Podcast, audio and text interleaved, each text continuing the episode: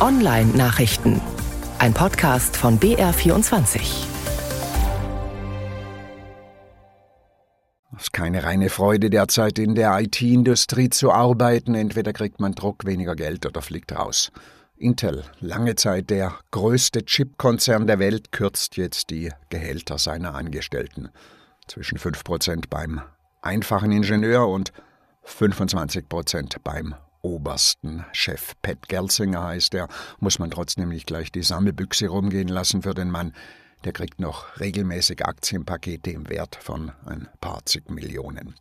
Intel stellt traditionell alles her, was aus Reinsilizium ist und rechnet Prozessoren für PCs, Server und ein bisschen auch für Handys.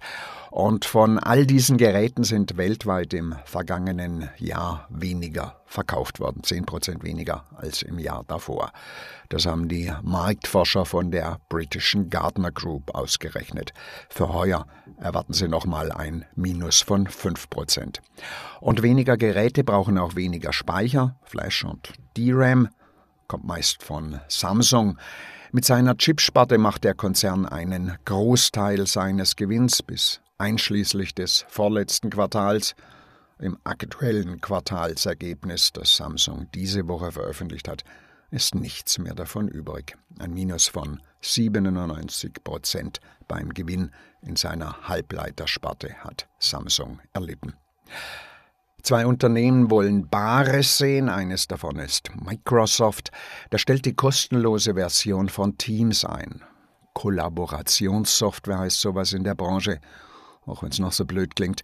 Ab April muss man für Teams bezahlen. Mindestens 3,40 Euro im Monat. Und auch Twitter will Geld allerdings erstmal nur von Programmierern.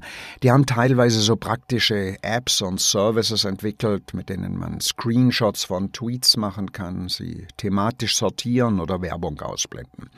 Dazu müssen sie auf die Twitter API zugreifen, die Programmierschnittstelle, und das kostet künftig.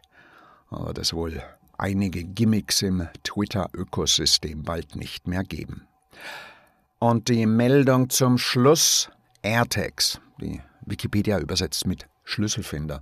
Das sind so schicke Anhänger von Apple, die man an Dinge hängt, die man gerne verlegt, Schlüssel beispielsweise, und dann pfeift's und klingelt's auf dem iPhone und man findet seinen Schlüssel wieder.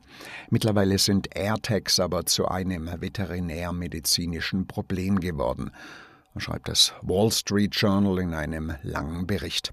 Hundebesitzer hängen sie oft ihren Lieblingen um und dann müssen sie damit zum Tierarzt, weil Hunde AirTags gerne auffressen. Dann pfeift nicht mehr der Anhänger am Hund, sondern aus dem Hund. Das ist gar nicht gut fürs Vieh. Textlinks und Podcast der Online-Nachrichten finden Sie auf der Seite von BR24 unter der Rubrik Netzwelt.